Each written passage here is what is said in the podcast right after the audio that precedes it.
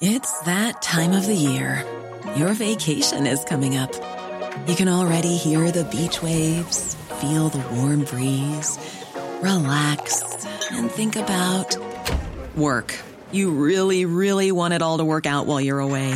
Monday.com gives you and the team that peace of mind. When all work is on one platform and everyone's in sync, things just flow wherever you are. Tap the banner to go to Monday.com.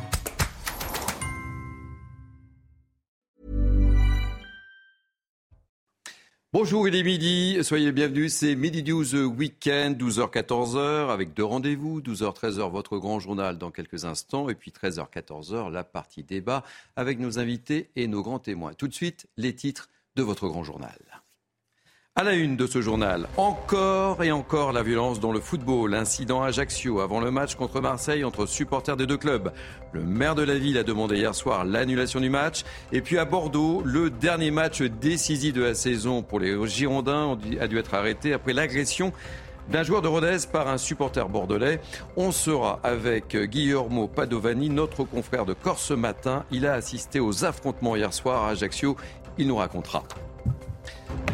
Quand les armes de guerre terrifient les habitants des quartiers depuis quelques semaines, les fusillettes se multiplient un peu partout en France. On fond bien sûr les trafics de drogue. Situation paradoxale, le nombre de saisies est en hausse. Reportage de Thomas Bonnet. C'était une conférence à haut risque euh, qui s'est tenue hier à la Sorbonne à Paris. La chercheuse Florence Bergeau-Blacker, auteure d'une étude consacrée aux frères musulmans, était invitée à s'exprimer. L'une de nos équipes était sur place. Enfin, une bonne nouvelle, oui, une bonne nouvelle pour le gouvernement. Un mois après l'abaissement de la note de la France par Fitch, euh, une autre agence, l'agence de notation SP Global, a finalement maintenu cette note AA. Les réductions prévues des déficits, la récente réforme des retraites ont finalement payé. Geoffroy Defebvre vous expliquera tout. Gauthier Lebret est avec nous. Et puis on évoquera la situation en Ukraine avec Harold Iman. Les frappes aériennes se multiplient contre les cibles en Ukraine. Et fait nouveau, oui, fait nouveau, des attaques provenant d'Ukraine sont menées contre le territoire russe. Harold nous dira tout également. Avec moi pour commenter cette actualité ô combien riche, Naïma Mfadel, essayiste. Je suis ravi de vous accueillir, cher Naïma. Bonjour Thierry. Gauthier Lebret, journaliste politique. On va parler de la bonne note de la France. C'est important. Une bonne surprise, une, bonne, surprise, pour hein. le ministre de l'économie et des finances. Mais on verra que cette note, il faut bien la prendre dans sa globalité pour bien la comprendre. Vous allez tout nous dire, tout nous expliquer. Il va nous refroidir surtout. Harold Diman, notre spécialiste des questions internationales, on parlera de, l'Ukraine. Et euh, évidemment, Kevin Bossuet, Professeur d'histoire, je suis ravi de vous accueillir. C'est toujours un plaisir de vous avoir. Plaisir partagé. Allez, on va commencer, je vous le disais, ce journal par la violence dans le football. Beaucoup, mais alors beaucoup d'incidents se sont déroulés hier soir autour des dernières journées des championnats euh, de football. Le plus important a eu lieu à Bordeaux, où un supporter girondin est venu attaquer un joueur de Rodez au moment de la célébration de son but. La rencontre a d'abord été arrêtée, puis interrompue définitivement. Le joueur choqué par cette agression est resté toute la soirée sur surveillance médicale. Et puis, à Ajaccio, avant le match contre Marseille euh, ce soir, des incidents ont eu lieu entre les supporters des, deux équipes avec un bilan de quatre blessés légers. Et le maire de la ville, Stéphane euh, Zwagia, a même demandé l'annulation de la tenue de cette rencontre. Alors, avec nous, pour nous raconter ce qui s'est passé, euh, j'accueille avec beaucoup de plaisir Guillermo Padovani, qui est journaliste à Corse Matin.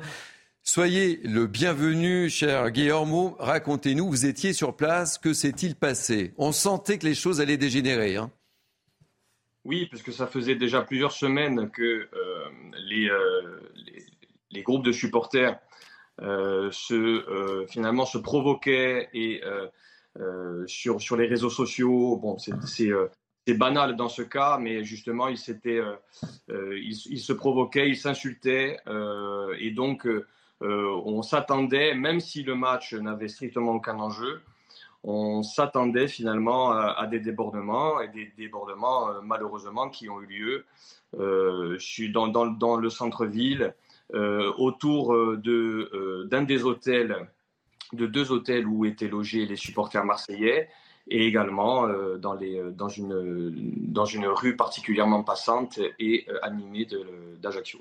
Guillaume, on voit, sur ces images, hein, euh, c'était quand même assez violent. Hein. oui, parce que euh, justement, alors euh, évidemment, les Marseillais disent que ce sont les Ajacciens qui ont provoqué, les Ajacciens disent le contraire.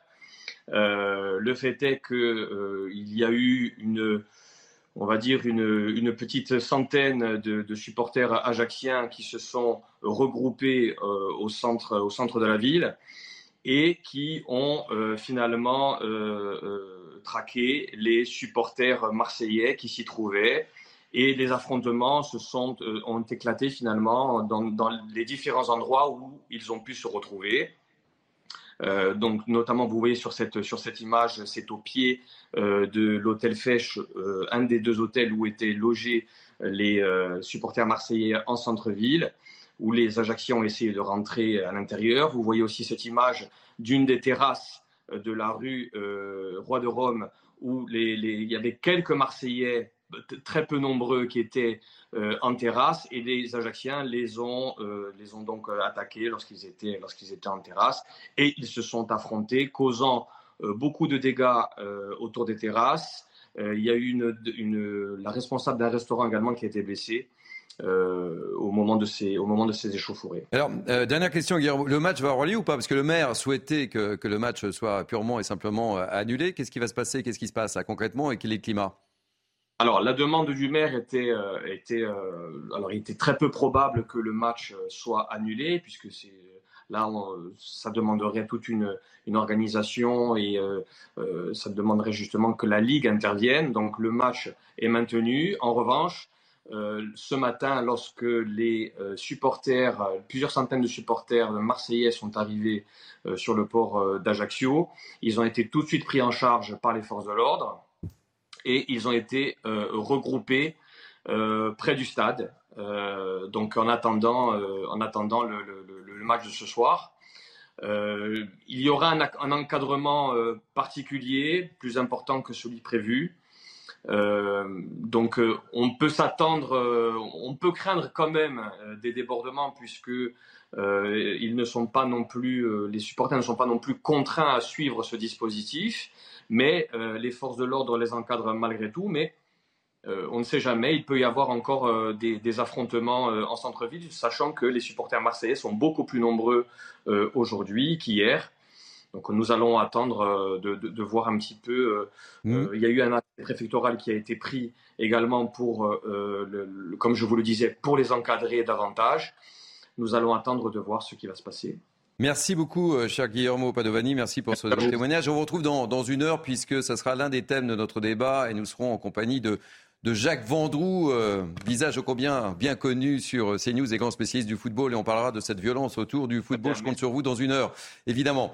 Euh, Kevin Bossuet, ça vous inspire quoi ces, images bah, Si vous voulez, le sport devrait être le théâtre de l'apprentissage, de la tolérance, de l'apprentissage de la solidarité, de l'apprentissage du respect. D'ailleurs, si on remonte un peu historiquement parlant, 1676 avant Jésus-Christ, quand les Grecs créent les Jeux olympiques, au moment de ces Jeux, les cités qui se faisaient la guerre arrêtent la guerre, puisque le sport, c'est des valeurs qui sont supérieures au conflit, qui sont supérieures à la guerre, donc c'est le pacifisme qui l'emporte. Et aujourd'hui, c'est devenu un symptôme de la décivilisation. Regardez ce qui se passe euh, dans certains clubs de foot en banlieue où on ne respecte pas l'arbitre, on ne respecte pas euh, celui qui dirige le club, on ne respecte pas l'entraîneur avec encore récemment un arbitre qui a été insulté. On a même frappé euh, un arbitre parce qu'il a donné un carton rouge, notamment dans le Cher. Il a eu quatre jours d'interruption de travail. C'est quand même dommage d'en arriver là. C'est une société de plus en plus violente et cette violence se voit également dans le sport et c'est quand même dramatique. Naïma, très rapidement. Alors c'est vrai que les manifestations sportives qui font l'objet de violences, c'est pas c'est pas d'aujourd'hui euh, malheureusement, mais c'est vrai que on voit bien que le sport n'est pas épargné par, on va, nommer les choses, l'ensauvagement de notre société. Et pour parler précisément de ce qui se passe aussi autour des clubs de foot, moi j'ai toujours regretté dans le cadre de, de mes missions que malheureusement on demande aux quartiers notamment de créer des clubs de foot propres à eux, alors qu'on aurait pu justement utiliser les moyens donnés par la politique de la ville pour qu'on puisse permettre à des, des gamins des quartiers populaires d'aller au club local de, la ville pour effectivement partager, euh, comme vous avez dit, euh, Kevin, la transmission de ces valeurs euh, sportives et puis aussi du bien commun aussi. Non, je veux juste rappeler que tout récemment, il y a une, toute une série d'arbitres qui s'est mis en grève pour protester contre les violences pendant les matchs de foot à l'encontre des arbitres. Il y avait eu une grève qui avait fait à ce moment-là un petit bruit médiatique. on parlera de, tout ça dans la deuxième partie évidemment de, de Mini The Weekend. Allez, quand des armes de guerre terrifient les habitants des quartiers depuis quelques semaines, les fusillades se multiplient un peu partout en France. On a beaucoup parlé notamment du côté de, Nantes. Des actes souvent liés au trafic de drogue et qui posent la question de la circulation de ces armes dans le pays. Alors que le nombre de saisies, justement, est en hausse. Explication Thomas Bonnet. À Paris, Grenoble ou encore Trappes, les mêmes scènes. Les fusillades se sont succédées cette semaine. Une violence par arme à feu qui gagne même des territoires jusque-là épargnés, comme à Nantua, commune de l'Ain, où une fusillade a fait un mort cette semaine. Par rapport à une, ville de notre importance, 3500 habitants, nous ne pensions pas que c'est quelque chose qui pouvait nous arriver. Une série de fusillades qui interroge à quel point les armes circulent-elles en France? Selon les derniers chiffres des autorités, les saisies ont augmenté de 9,5% en 2022 avec un peu plus de 8000 armes récupérées par les forces de l'ordre. Si l'Office central de lutte contre la criminalité organisée justifie cette hausse par un travail plus efficace, la présence d'armes à feu semble également plus répandue que dans le passé toutes les grandes villes et moyennes villes de France, vous y trouvez des stupéfiants, donc des, armes à feu en circulation. Et euh, je parle essentiellement de la Kalachnikov qui circule beaucoup dans notre pays, beaucoup plus qu'il y a une, quinzaine d'années. Bien évidemment, c'est aller crescendo. Je vous dis bien, après, on multiplie aussi nos opérations de police et nos, de démantèlement de, de réseaux de, de stup. Et du coup, on y trouve bien sûr euh, divers, euh, divers armes de, de poing ou d'armes de guerre. En avril, après une série de fusillades meurtrières à Marseille, le ministre de l'Intérieur Gérald Darmanin avait fait part de sa volonté de cibler les consommateurs pour in fine atteindre le trafic et donc réduire les violences qui en découlent. Et un chiffre, Naïm Fadel, à Nantes, hein, j'évoquais Nantes tout à l'heure, 22 fusillades ont été comptabilisées depuis le début de l'année. Réaction Effectivement, mais vous savez, euh, moi, je, prends à témoin, en fait, l'histoire euh, de notre pays. Fin des années 70, euh, très exactement vers 77, 80, les années 80, on a commencé à voir les problèmes dans les quartiers, notamment tout ce qui était autour des, de la délinquance urbaine, des saccages, de délinquance des jeunes, etc. Vous vous imaginez, dès cette période-là, on a répondu par des dispositifs en se disant mais c'est parce qu'il faut absolument les occuper, il faut plus d'action sociale, d'action culturelle, ce qui est très bien. Mais on n'a pas répondu aussi par la sanction et le rappel à l'ordre et, notamment par aussi euh, responsabiliser les, les, parents. On a créé aussi par ces dispositifs multiples un être-soi qui a favorisé aussi un écosystème qui effectivement se retourne aussi contre les habitants des quartiers parce que c'est les premiers à subir effectivement cette violence et ces fusillades. Mais il faut aussi rappeler à l'État ses responsabilités. Oui, Naïma a raison. Le trafic de drogue concerne des personnes de plus en plus jeunes. En avril dernier, à Marseille, il y a un adolescent de 16 ans qui a été tué. Il y a, euh, un, il y a un adolescent également de 14 ans qui a été blessé. On a affaire à un phénomène où finalement les jeunes sont de plus en plus omniprésents. Et aujourd'hui, ce qui a changé, c'est que ce ne sont pas les têtes de réseau qui sont la cible de ces fusillades. Ce sont les personnes, les premières mains, si vous voulez, ceux que l'on paye 300 euros pour faire les guetteurs dans une cité. Et le but, c'est de terroriser un territoire, c'est de terroriser les clients pour qu'ils aillent au point de deal concurrent, c'est de terroriser évidemment euh, les trafiquants de drogue pour euh, qu'ils changent euh, de, place. Et à la fin ça devient une véritable chienlit dans les cités et c'est invivable. Les, mineurs qui sont enrôlés dans ce trafic de drogue pour travailler pour ces, ces gros dealers, c'est souvent des mineurs entre aujourd'hui 12 et 15 ans. Vous imaginez Et aujourd'hui, l'État tarde à revenir sur la justice des mineurs et notamment notamment à impacter la responsabilité des parents. Les parents doivent rendre compte de leurs enfants mineurs qui sont enrôlés dans ces deals. Je le disais dans les titres, une conférence à haut risque a eu lieu hier à la Sorbonne à Paris. La chercheuse Florence Bergeau-Blacker, auteur, vous le savez, d'une étude consacrée aux frères musulmans, a été invitée à s'exprimer. Il y a trois semaines, L'université parisienne avait pourtant déprogrammé l'événement pour des raisons de sécurité. C'est donc avec un dispositif sécuritaire renforcé que l'anthropologue du CNRS a pu prendre la parole.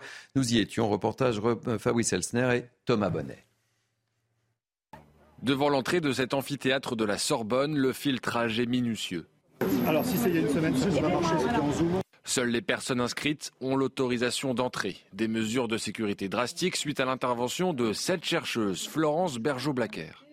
Son intervention avait été reportée il y a plusieurs semaines par crainte de jeter de l'huile sur le feu, selon la doyenne de la faculté de lettres.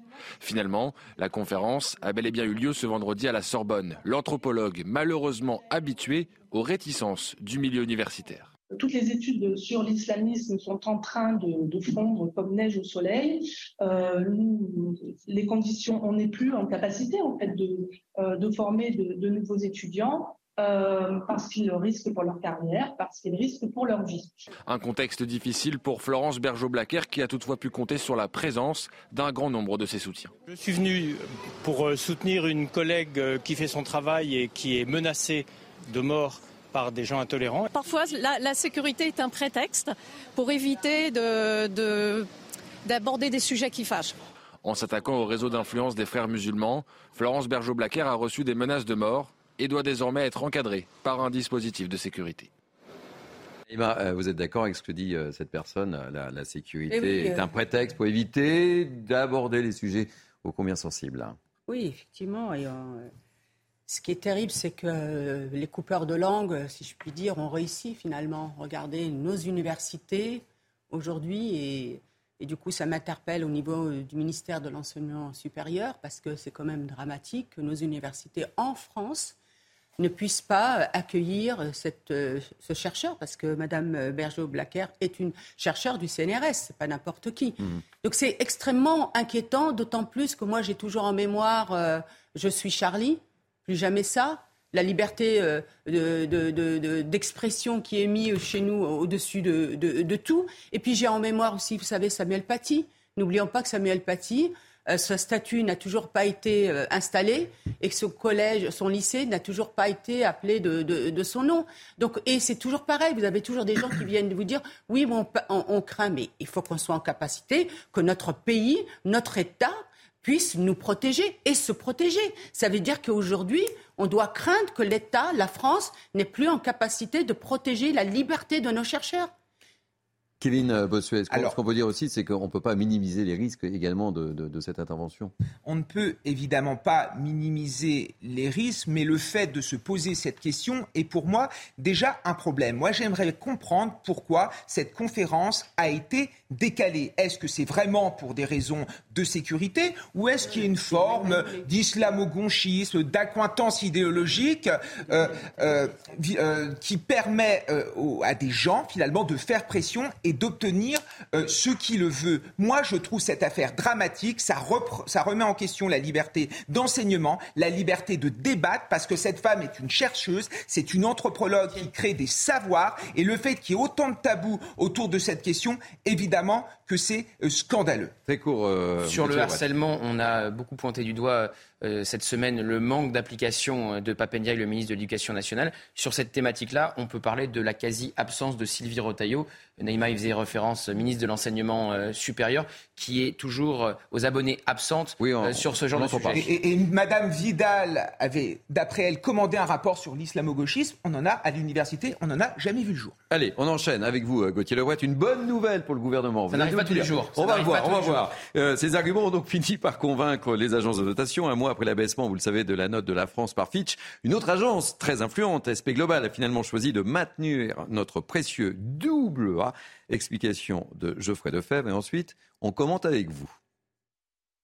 Un double A qui soulage Bercy et le gouvernement. Alors que l'agence de notation Fitch avait rétrogradé en avril dernier la France en A à-, l'agence S&P Global, anciennement Standard Poor's, a décidé de maintenir la note de la France. En tout cas, Standard Poor's, c'est sûr, euh, considère que la réforme des retraites est une bonne chose et que euh, on va véritablement rentrer dans les clous de Bruxelles à 2027, 108% euh, de dette par rapport au PIB et 2,7% de déficit. Cette note permet donc à la France de garder des intérêts d'emprunt raisonnables auprès des investisseurs. Toutefois, avec une majorité relative au Parlement, l'agence américaine émet des réserves sur la capacité du gouvernement à maintenir ses objectifs, quant au rééquilibrage budgétaire et à la mise en place de politiques favorables à la croissance économique. On a une aggravation de la dette publique et des déficits français. Donc, on est à des niveaux d'une économie riche, on va dire, mais qui petit à petit, depuis dix ans, voit quand même la pauvreté augmenter, voit quand même des, vraies difficultés pour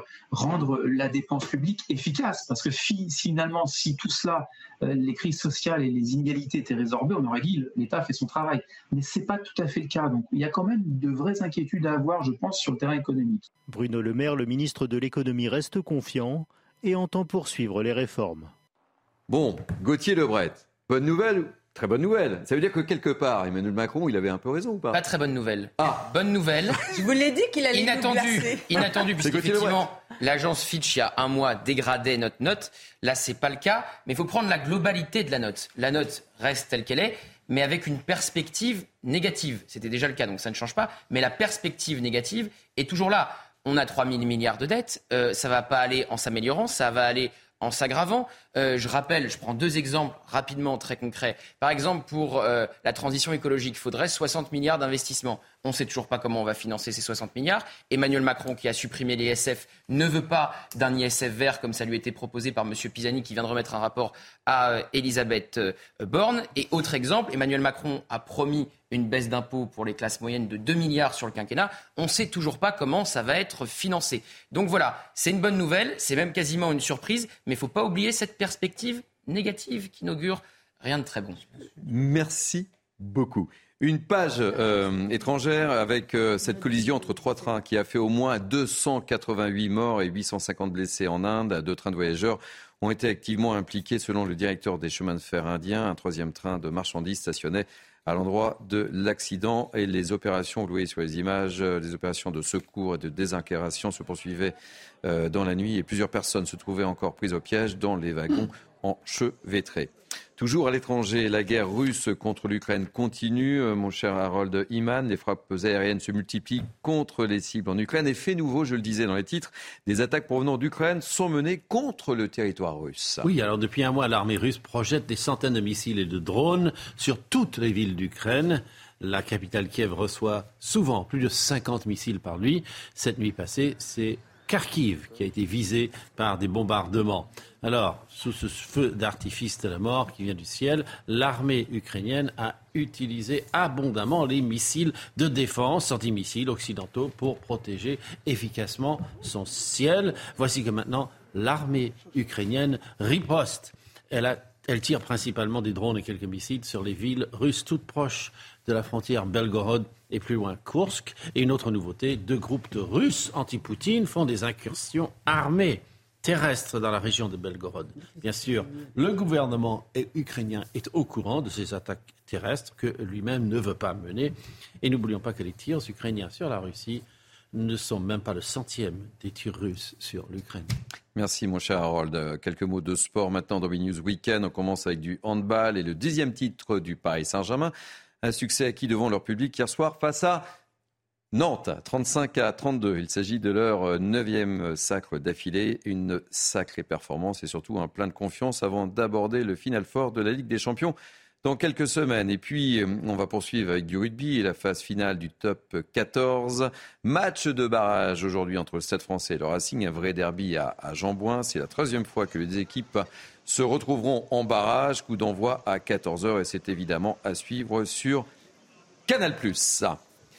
On va passer maintenant la parole à Barbara Klein, puisque, euh, vous le savez, 14h, 15h15, c'est la parole aux Français. Quel est le menu, ma chère Barbara? Et soyez la bienvenue et je vous dis bonjour. Bonjour euh, Thierry, bonjour euh, à tous. Vous savez, la parole aux Français, c'est l'émission qui fait la part belle au témoignage. Alors d'abord celui de la mère d'un enfant harcelé très jeune à l'école. Il avait entre 4 et 9 ans lorsqu'il est devenu le souffre-douleur de ses camarades. Sa mère nous racontera le désarroi et les difficultés rencontrées par la famille pour mettre fin à ces agressions. La plateforme Parcoursup fait-elle plus de mal que de bien à l'avenir de nos enfants, élèves et parents? Ils sont nombreux à faire grise mine en ce moment aux yeux des premiers résultats euh, suite aux vœux d'orientation exprimés. Beaucoup de réponses négatives et encore plus de mise sur liste d'attente et ce, même quand on est bon élève. Et puis nous donnons la parole à un fan de Mylène Farmer, icône de la chanson française que vous connaissez sans doute très bien, Thierry Cabane. La chanteuse entame sa tournée à Villeneuve d'Ascq ce soir et c'est de la folie. C'est la plus grande tournée euh, hors, euh, en stade jamais euh, effectuée. Certains spectateurs campent depuis des jours à Villeneuve d'Ascq depuis l'enceinte. On tentera de décrypter le phénomène Mylène Farmer à travers la voix de ses fans. À tout à l'heure. Merci Barbara. Allez, j'attends la fin de votre émission et on fonce euh, à Villeneuve d'Ascq ensemble pour aller voir Mylène Farmer. Mais je suis pas sûr qu'on ait des places. Hein. Euh, merci. On se retrouve dans quelques instants pour la deuxième partie de ce grand journal de la mi-journée sur CNews. À tout de suite. Vous êtes bien sur CNews, il est 12h30, c'est le grand journal de la mi-journée, deuxième partie. Tout de suite, les titres de cette deuxième partie. En France, 10% des enfants considèrent l'école comme un lieu de souffrance. Question, oui question, le harcèlement scolaire est-il pris assez au sérieux? Quels sont les moyens mis en place pour euh, et par l'éducation nationale? Reportage de Vincent Fernandez dans ce journal. Et puis nous serons avec Elian Potier, président de Urgence Harcèlement. Emmanuel Macron sur le front des incendies de forêt. Il était hier dans le Gard. De nouveaux moyens supplémentaires vont être mis en place pour faire face à une saison qui s'annonce très difficile selon Emmanuel Macron. Reportage de nos envoyés spéciaux. La colère d'un maire, celle du maire de Saint-Lys en Haute-Garonne. Motif de sa colère, l'ouverture dans sa commune d'un centre d'accueil de migrants. Il n'a pas été prévenu. Explication, Clémence Barbier. Et puis, j'en parlais dans cette première partie du journal, la violence dans le foot encore, affrontement hier soir à Ajaccio entre supporters avant le match contre l'OM, incident au cours du match entre Bordeaux et Rodez. Un joueur de Rodez a été agressé par un supporter bordelais. Récit de Sandra Chumbo. Et puis dans cette édition, on ira au Sénégal. La situation se dégrade après la condamnation à deux ans de prison d'Ousmane Sonko. Il est considéré comme le principal opposant au président sortant Macky Sall. On vous expliquera tout cela. Toujours avec moi pour euh, commenter cette actualité, Naïm Fadel, toujours un plaisir de vous avoir, Kevin Bossuet. Et puis j'accueille avec beaucoup de plaisir également Elian Potier, président de Urgence Harcèlement. Soyez le Bienvenue, cher Elian. On va commencer justement par le harcèlement scolaire, au cœur de toutes les préoccupations, après les affaires qui ont éclaté ces dernières semaines et le décès, vous le savez, de l'INSEE, cette adolescente de 13 ans qui s'est donné la mort le 12 mai dernier. Nous avons cherché à savoir quels étaient les moyens justement mis en place aujourd'hui pour lutter contre cet harcèlement scolaire. C'est un sujet de Vincent Farandez, on en parle juste après. Face au harcèlement scolaire, le gouvernement a mis en place à la rentrée dernière un programme de prévention baptisé phare. Il prévoit notamment la formation de la communauté éducative volontaire, l'intervention en cas de harcèlement et la mise à disposition d'une plateforme dédiée. Un dispositif insuffisant pour certaines associations qui proposent de réintroduire le surveillant général euh, qui était une personne qui était dans l'établissement 100% euh, occupée à euh, gérer l'autorité, à faire respecter l'autorité, à faire respecter le, le fonctionnement de l'institution et surtout les relations entre les élèves. Pour le syndicat des personnels de l'éducation nationale, il y a un manque criant de moyens humains. Pour mettre des moyens humains, il faut qu'il y ait des personnes volontaires. Euh, le problème de ces référents, c'est que la plupart, un certain nombre euh, ne sont pas volontaires, ils sont désignés. Euh, que ce sont des enseignants parfois référents, mais qui ont leur classe. Et dans le primaire, c'est très compliqué parce que en fait, ils ont tellement de choses à gérer on n'a pas les moyens qu'il faut pour pallier à ce problème-là. Par ailleurs, deux numéros existent. En cas de harcèlement à l'école, il est conseillé aux parents ou élèves d'appeler le 30-20, le 30-18 en cas de cyberharcèlement. Elian Potier, euh, je suis ravi de vous accueillir. Vous êtes euh, président de Urgence euh, Harcèlement. Vous-même, vous avez subi un harcèlement en, troisième, c'est cela hein? C'est ça, oui. J'ai dû quitter mon établissement il y a cinq ans en troisième prépa professionnelle parce que mon proviseur ne, ne, souhaitait pas m'aider dans, dans, ma situation, m'avait clairement dit mot pour mot, si tu n'avais pas parlé de ta vie privée, nous n'en serions pas là. Donc j'ai dû quitter cet établissement et aller chercher un autre, un autre établissement un mois après. J'ai raté plusieurs heures de cours, plusieurs plusieurs semaines de cours pour pouvoir être en sécurité. Donc je parle de ça il y a, cinq ans, mais aujourd'hui on voit qu'on progresse, mais visiblement pas assez. Il faut qu'on continue à lutter contre le harcèlement et que tout le monde euh, s'emprègne du sujet parce que tout le monde est concerné.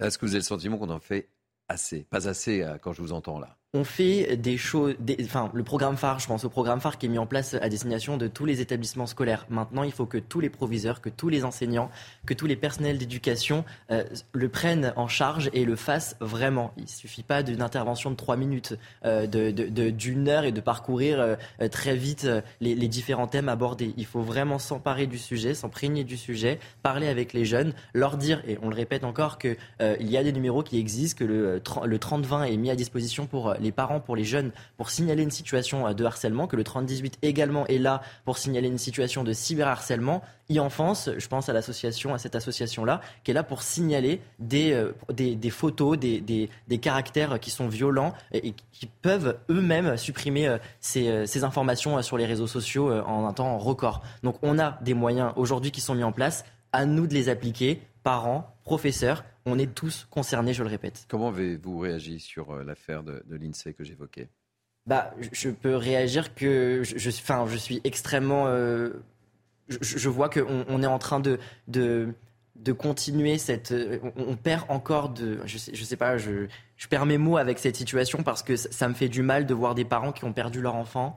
Ça me fait du mal de, de voir euh, une, jeune fille qui a mis fin à ses jours parce qu'elle n'était pas aidée. Et, et, ça me fait du mal que encore aujourd'hui, cinq ans après, tout le monde ne, ne soit pas aussi sensibilisé euh, à cette cause. On sait que le harcèlement tue, alors maintenant, on est vraiment tous mobilisés et on ne parle pas que de l'éducation nationale, on parle des parents, on parle de tout le monde sur ce sujet. Mais on voit bien. On, euh, Naïm Fadel, euh, euh, très rapidement, et vous resterez avec nous dans la deuxième partie de Mini News, puisque ce sera l'un des thèmes de nos, de nos débats, mon cher Elian. Naïm Fadel, très rapidement. Vous avez abordé plusieurs choses en fait et qui sont extrêmement importantes aujourd'hui. C'est que chaque principal de collège, proviseur, etc., se saisisse de l'importance de mettre en place un écosystème bienveillant mmh. autour euh, de, la victime et aussi pour réagir aux harceleurs et notamment la place aussi des parents que moi j'appelle de mes voeux euh, euh, à, plusieurs reprises. Mais on voit bien qu'aujourd'hui, ce qui s'est passé avec la petite Lindsay, c'est que là, pour le coup,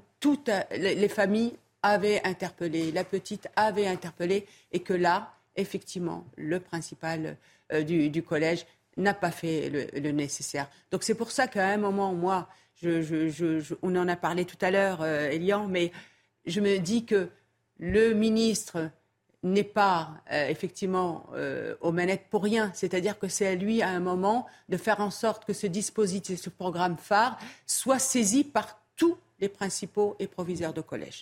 Euh, les principaux et les proviseurs. on en reparlera évidemment euh, avec vous euh, tout à l'heure dans la deuxième partie. Une marche blanche est organisée aujourd'hui à, à Montbrison dans la Loire. Celle-ci intervient après le suicide d'un petit garçon de 10 ans après avoir été, selon ses parents, harcelé à l'école. L'enfant était scolarisé en, en CM2 à l'école primaire de Saint-Bonnet-le-Château. Le parquet de, Saint-Étienne a signalé hier à l'agence France Presse avoir ouvert une enquête en recherche des causes de la mort et que la piste du harcèlement scolaire est creusée. On suivra cette euh, marche blanche dans 90 minutes info avec notre ami euh, Lionel Rousseau. Emmanuel Macron, lui, était en déplacement dans le Gard hier. Le chef de l'État s'est rendu sur la base aérienne de la sécurité civile de Nîmes-Garon après les terribles incendies de l'été dernier qui avaient ravagé plus de 72 000 hectares. Personne n'a oublié. Ce déplacement du président avait un objectif, préparer une saison qui pourrait être encore très difficile. Les précisions de Barbara Durand et Florian Tardif. Sous les yeux du président, un avion d'âge tout neuf livré il y a quelques jours effectue son premier vol. En prévision de l'été, la flotte française de lutte contre les incendies est passée de 2 à 8 avions bombardiers de ce type, des engins capables de transporter deux fois plus d'eau ou de liquide retardant et désormais prépositionnés à des endroits stratégiques pour intervenir au plus vite. En ayant prépositionné des avions, on euh, arrive sur le pédicandrome là-bas, on a déjà le plein ou on fait rapidement le plein et on peut intervenir en moins de 20 minutes à une demi-heure en fonction de la distance du feu par rapport au pédicandrome. Donc on gagne une heure de feu et c'est énorme déjà sur un, sur un chantier. Au-delà des moyens matériels, ceux qui luttent contre ces incendies insistent également sur la nécessité de sensibiliser la population sur les comportements à adopter afin de ne pas minimiser la menace. Il n'y a pas que des incendies criminels. Vous avez une voiture électrique qui prend feu ou une voiture thermique qui prend feu en bord de route, la personne elle sauve sa peau, elle laisse sa voiture sur le bord de la route et puis c'est la voiture qui met le feu à la forêt. Les cigarettes, qui contrairement à une idée reçue, il y a pas mal de gens qui disent mais euh, on, ne met pas le feu qu'une cigarette. Je l'ai vu. Au 21 mai, 21 000 hectares avaient déjà brûlé en France contre 15 000 l'année dernière à la même date. De quoi laisser craindre un été encore très difficile. Allez, je vais vous parler de la colère d'un maire, encore la colère d'un maire. C'est le maire de Saint-Lys en Haute-Garonne, après la décision d'ouvrir dans sa commune un centre d'accueil de migrants. Problème, eh bien, il assure ne pas avoir été prévenu par la préfecture. Regardez ce reportage de Clémence Barbier. Le projet a été annoncé par l'État en 2021. À la place de cet EHPAD de Saint-Lys en Haute-Garonne, la création d'un CEPAR, un centre pour les sans-papiers étrangers qui acceptent un retour dans leur pays d'origine. À l'époque, la future structure suscite la controverse auprès des habitants. Le maire s'indignait d'un manque de communication de la part de l'État. Mais aujourd'hui, la situation ne semble pas avoir changé.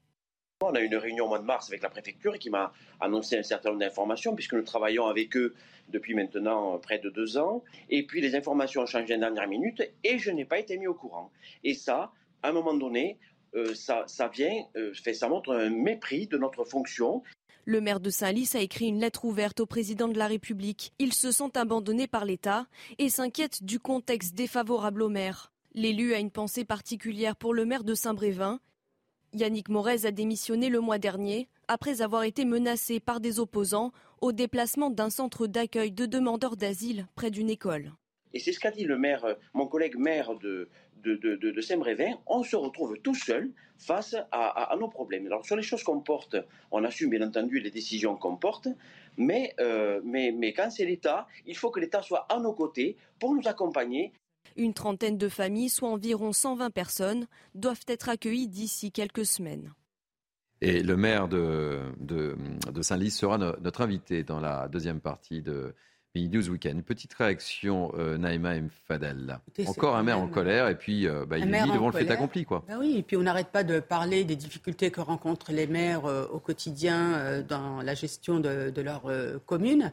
Mais là, l'État décide d'autorité, d'autorité en fait, de, de, mettre un centre de rétention administrative ou un centre pour accompagner effectivement le retour, sachant que c'est pour étudier s'il y a un retour et que si les personnes ne veulent pas retourner, parce que c'est vraiment euh, dans le cadre du volontariat, elles resteront dans la commune. Je trouve que ça, cette manière de faire est vraiment méprisante pour euh, les maires. D'autant plus que eux, ils vont avoir la colère de leurs administrés. Et je dirais même que c'est méprisant envers les habitants de cette commune qui ont le droit effectivement d'être consultés sur l'accueil ou pas de ce centre euh, administratif.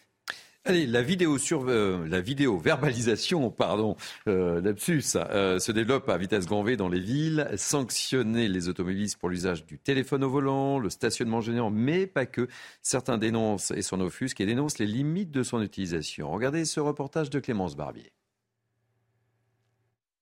Elles sont la terreur des automobilistes. À Paris, 1400 caméras scrutent les véhicules et au moindre écart, les conducteurs sont vidéo-verbalisés. Autorisés depuis 2018, les radars de vidéo-verbalisation se sont multipliés dans les villes.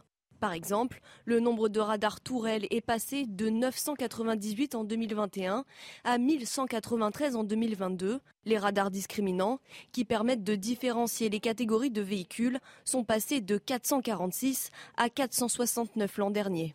Cet avocat, expert en droit routier, dénonce un système à outrance.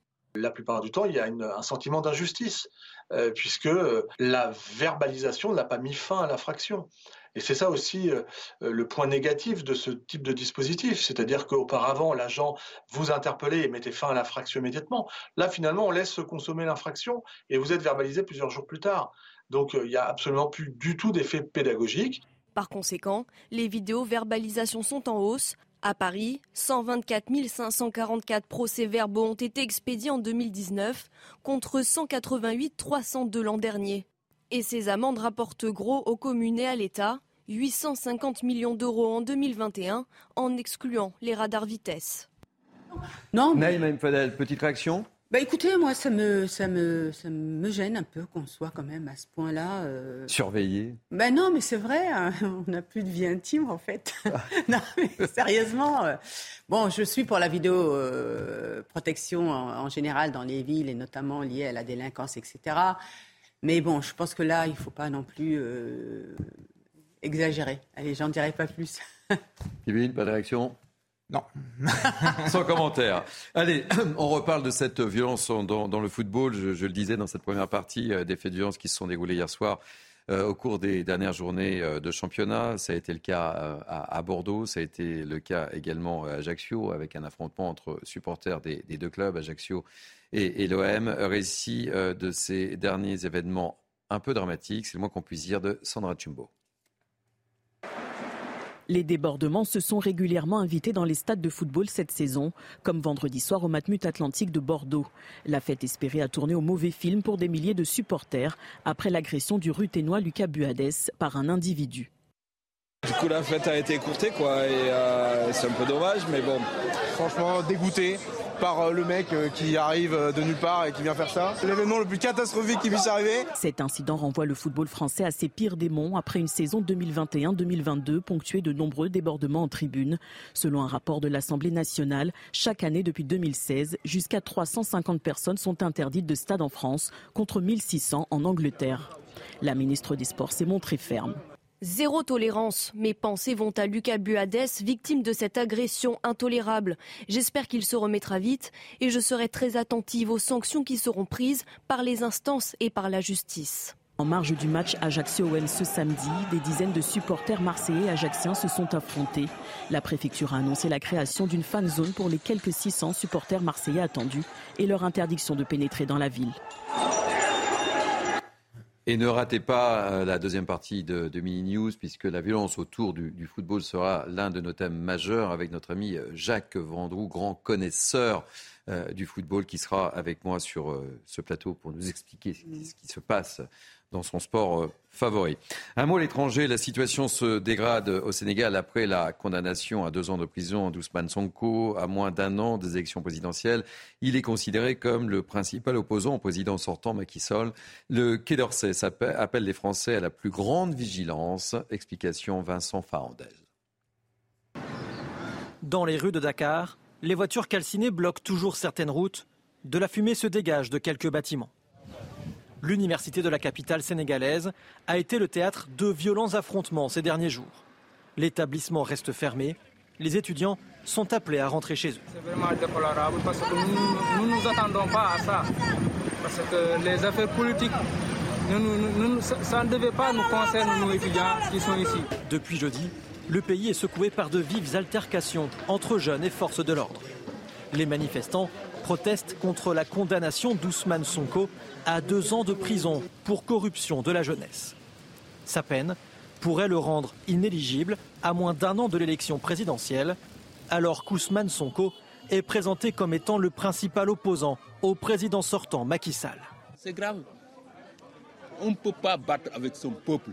Il faut écouter la jeunesse. Pourquoi la jeunesse s'est barricadée comme ça? Il faut écouter la jeunesse. Face à ces violences, le ministère des Affaires étrangères recommande aux Français vivant au Sénégal d'éviter tout rassemblement et de rester informés de la situation. Les expatriés, eux, conseillent aux personnes souhaitant s'y rendre de décaler leur voyage. Harold, la situation est, excessivement tendue, on le voit dans ce reportage de Vincent Fernandez au Sénégal. Hein. Oui, le Sénégal, c'était un peu la vitrine démocratique de l'Afrique francophone pendant très très longtemps. Mais en 2000, ils ont eu un incident pareil, où le président sortant ne voulait pas nécessairement remettre le pouvoir à celui qui avait gagné aux urnes, euh, qui s'appelait Abdoulaye Wade et qui a été élu deux fois. Mais en attendant, le président actuel, Macky Sall, ancien ministre de l'Intérieur d'Abdoulaye Wade, eh bien lui, il a trouvé le moyen d'avoir un troisième mandat, enfin de se présenter et de disqualifier tous ses opposants, dont le dernier de taille était Ousmane Sonko, maire du deuxième ou troisième, euh, deuxième ou troisième ville du pays, euh, pour des raisons, euh, je dirais, un peu suspectes de l'extérieur. Ça veut dire qu'il aurait violé dans un salon de coiffure la personne qu'il connaissait. Et ensuite, on a retiré les charges. On a dit non, c'est de malversation. Bon, on a trouvé un moyen de le disqualifier. Ça ne passe pas dans la rue, comme vous voyez. Et donc, on a ces scènes qui ne visent pas du tout les Français, comme la dernière fois en 2000 d'ailleurs. Merci pour ces précisions, mon cher Harold. 21 000 Français. Oui, 21 000 Français. Euh, on termine avec une page sport et, rugby. Je le disais tout à l'heure, match de barrage aujourd'hui au Stade français et le Racing. Un vrai derby à Jean-Bouin. C'est un match à suivre sur Canal Plus à partir de 14h. On écoute les deux entraîneurs, Gonzalo Quesada du Stade français et Laurent Travers du Racing. On a essayé d'impulser un, peu plus, un petit peu plus de confiance. Euh, c'est un groupe qui, euh, qui, qui, travaille dur, euh, mais qui a besoin aussi de, de continuer à, à, croire. Si on regarde sur l'ensemble des clubs, je pense que c'est vraiment en termes de continuité et, de, et justement de, de, réussite sportive, c'est pas mal. Euh, ce qui manque, c'est d'avoir la capacité à franchir la dernière marche. Voilà, n'oubliez pas le derby entre les deux clubs de la capitale. Je vous fais pas réagir, mon cher Kevin euh, le rugby, non, mais sur le harcèlement scolaire, avec plaisir. C'est un sujet essentiel et nous avons la chance d'avoir quelqu'un qui témoigne magnifiquement de la situation. Évidemment, Elian euh, Potier qu'on retrouvera euh, dans la deuxième partie. Euh, Naïm Fadel, va vous me quitter Oui. Merci. Pour mieux vous retrouver plus tard eh ben, J'espère bien, évidemment. on se retrouve dans, quelques instants pour la partie débat, décryptage et on va aussi beaucoup parler de football et de violence puisque notre ami Jacques Vendroux va nous rejoindre et, je suis sûr qu'il est vraiment désolé par toutes les images qu'on a pu voir hier soir. A tout de suite, ne quittez pas, vous êtes bien sur CNews et c'est Midi News Weekend. Nous sommes ensemble jusqu'à 14h. Bonjour, soyez les bienvenus. Il est quasiment 13h. C'est la partie 2 de Midi News Weekend. La partie débat, décryptage avec beaucoup d'invités, beaucoup de sujets. On va parler aussi beaucoup de football, entre autres. Euh, mais tout de suite, place à l'info. Le point info, c'est avec Mickaël Dos Santos. La France maintient son double A. L'agence de notation Standard Poor's justifie cette note par une amélioration budgétaire grâce à des faits positifs comme la réforme des retraites. Les perspectives restent néanmoins négatives. Une dégradation de cette note n'est pas exclue.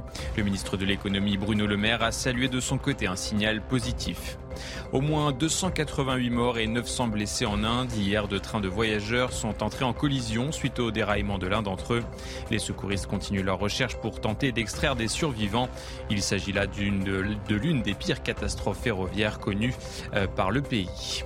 Et puis scène surréaliste hier soir à Bordeaux, un supporter du club de football des Girondins a agressé le buteur de l'équipe adverse de Rodez en pleine célébration. Le joueur souffre d'une commotion cérébrale. Le match a été arrêté à la 23e minute. Bordeaux pourrait être pénalisé, voire ses chances de monter en Ligue 1 compromises. Merci beaucoup, Michael. Alors, quel est le menu de cette partie 2 de, de Midi News Weekend? Voici le sommaire. Que se passe-t-il dans le football? Les incidents se multiplient. Affrontement entre supporters d'Ajaccio et de l'OM hier soir. Match interrompu à Bordeaux. Hier soir, c'est très grave. Dans un match important pour la montée pour les Girondins. Un joueur de Rodez a été agressé. Jacques Vendroux est avec nous. Il nous dira tout. Est-ce que la montée de Bordeaux est compromise? Réponse avec Jacques. En France, 10% des enfants considèrent l'école comme un lieu de souffrance. Question, le harcèlement scolaire est-il pris assez au sérieux? Quels sont les moyens mis en place par l'éducation nationale? Nous serons avec Elian Potier, président d'Urgence Harcèlement, et puis d'autres invités. Et puis la colère d'un maire. C'est celle du maire de Saint-Lys en Haute-Garonne. Motif de sa colère, l'ouverture dans sa commune d'un centre d'accueil de migrants. Le problème, c'est qu'il n'a pas été prévenu par la préfecture. Nous serons justement en direct avec euh, le maire de cette commune, Serge Deuillet.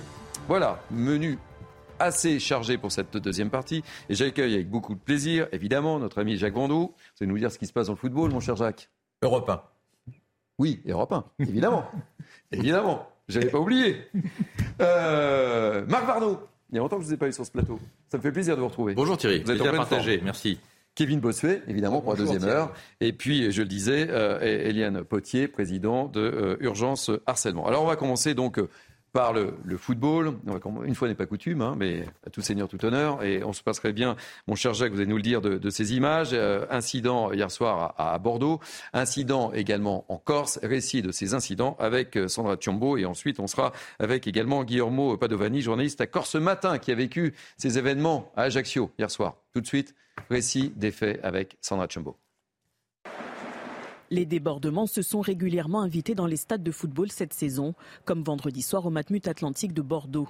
La fête espérée a tourné au mauvais film pour des milliers de supporters après l'agression du ruténois Lucas Buades par un individu. Du coup, la fête a été écourtée, quoi, et euh, c'est un peu dommage, mais bon.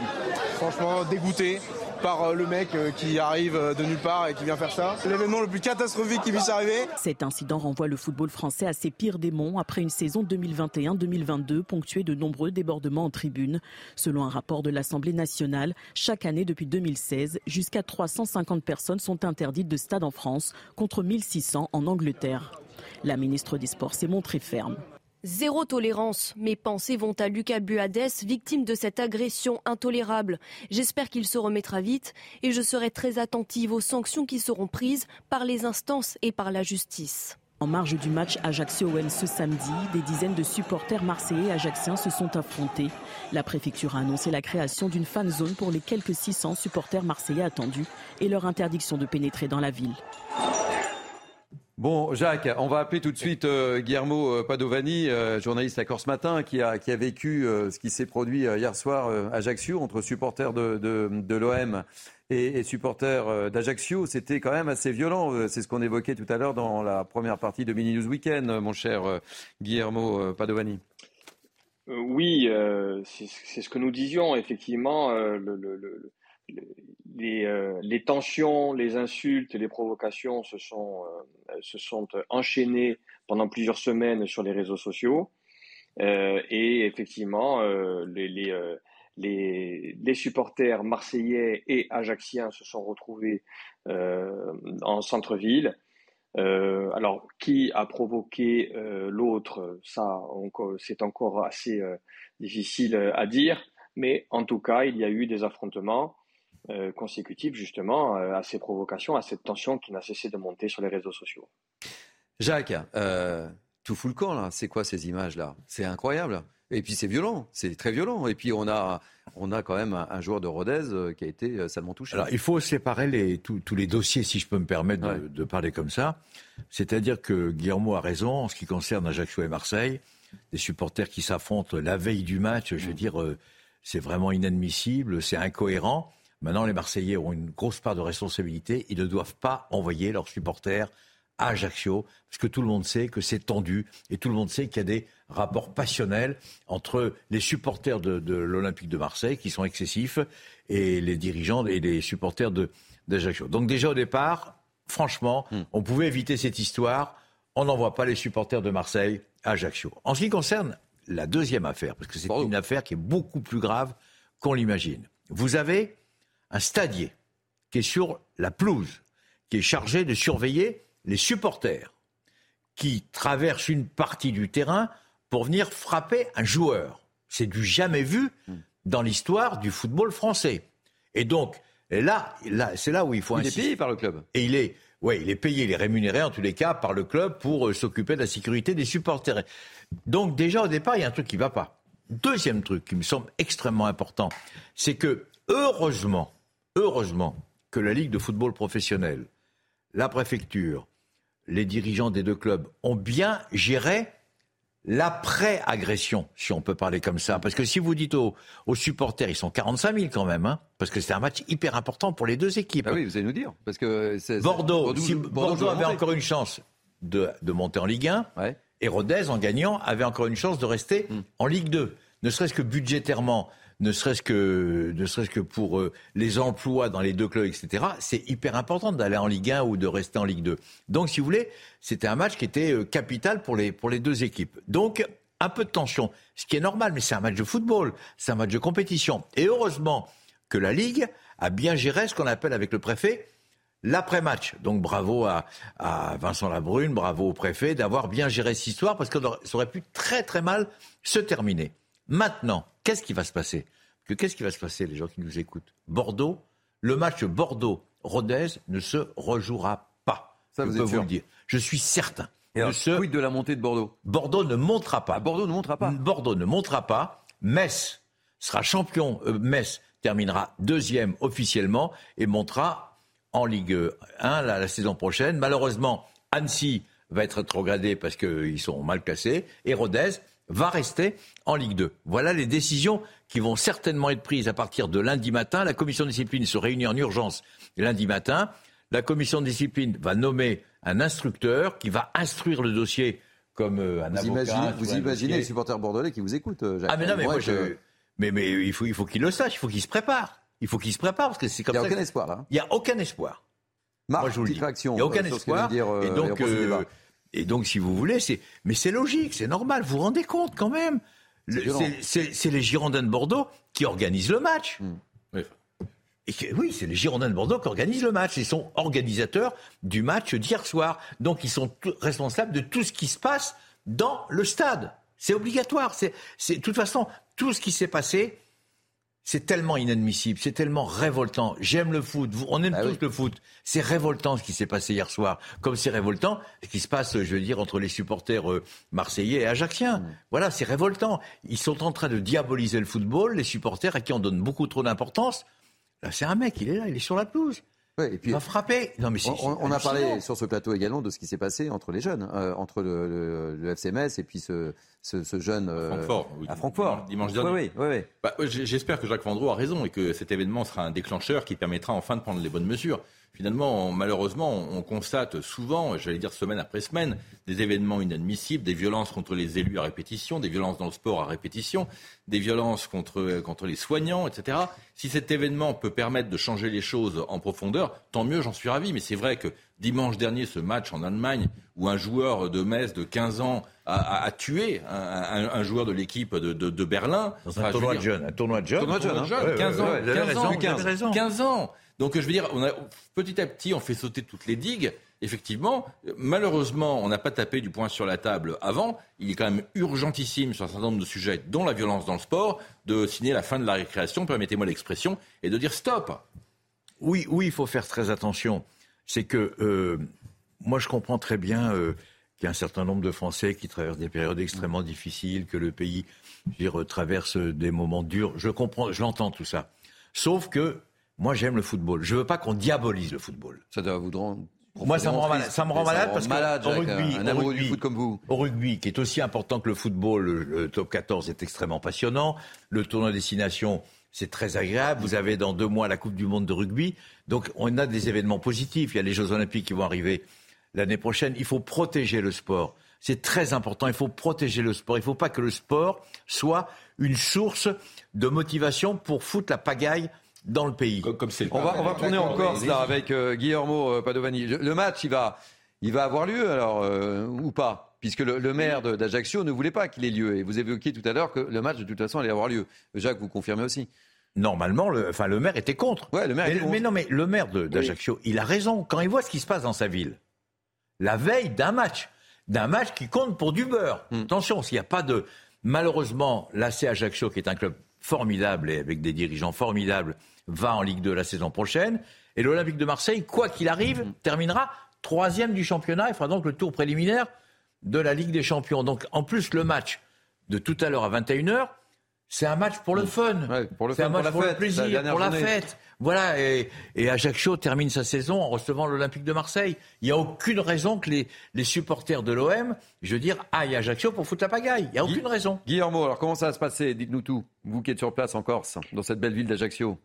Si belle Le- d'ailleurs, que j'adore. n'est-ce pas?